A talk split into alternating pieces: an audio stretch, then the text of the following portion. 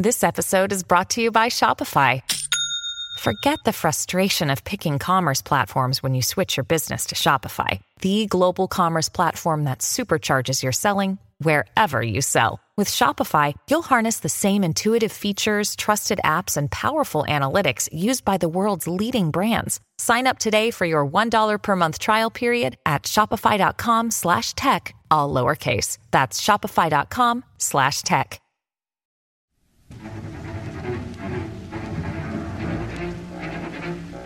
El encuentro de Sebastián Perego con algo que algunos dicen pudo ser el diablo supuestamente ocurrió en 1964 y se supo gracias a soldados desertores del ejército fidelista que lo relataron.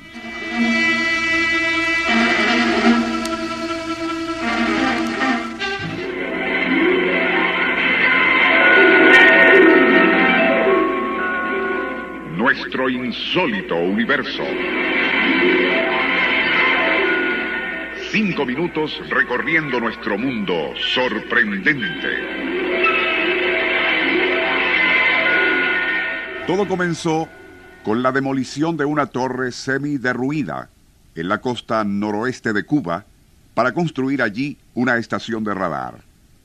Fue al remover los cimientos cuando los obreros encontraron una amplia fosa con restos humanos de evidente antigüedad.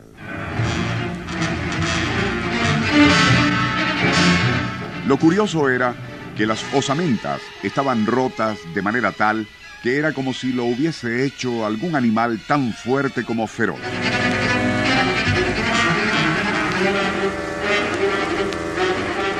Fue cuando desaparecieron otros tres milicianos durante guardias nocturnas que intervino el servicio de inteligencia.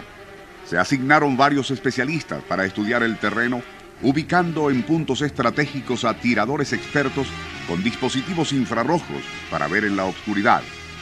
Por su parte, el sargento Perego se ofreció como voluntario para hacer guardias especiales después de medianoche, pues existía la sospecha de que a lo mejor aquellos desaparecidos más bien eran desertores.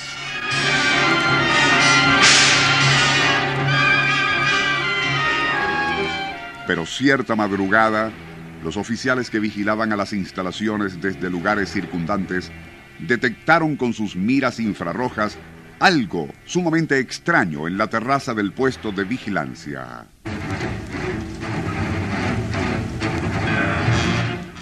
Lo que fuera se había materializado como a 30 metros del sitio donde el sargento Perego, metralleta en mano, fumaba un cigarrillo. Se trataba de una forma imprecisa y tan opaca que lucía más negra que la propia oscuridad. Lo curioso era que un veterano de la guerrilla en montañas como Perego parecía no darse cuenta de que aquello se le estaba acercando.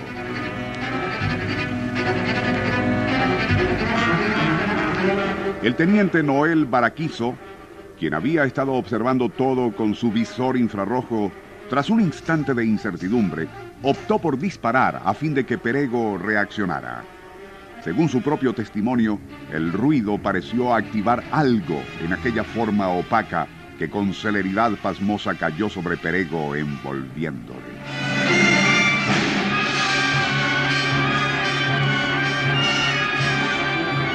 Sonaron las alarmas en toda la base y se encendieron potentes reflectores. Perego permanecía tendido en el piso como un cadáver y su cabello, negro y abundante, estaba blanco.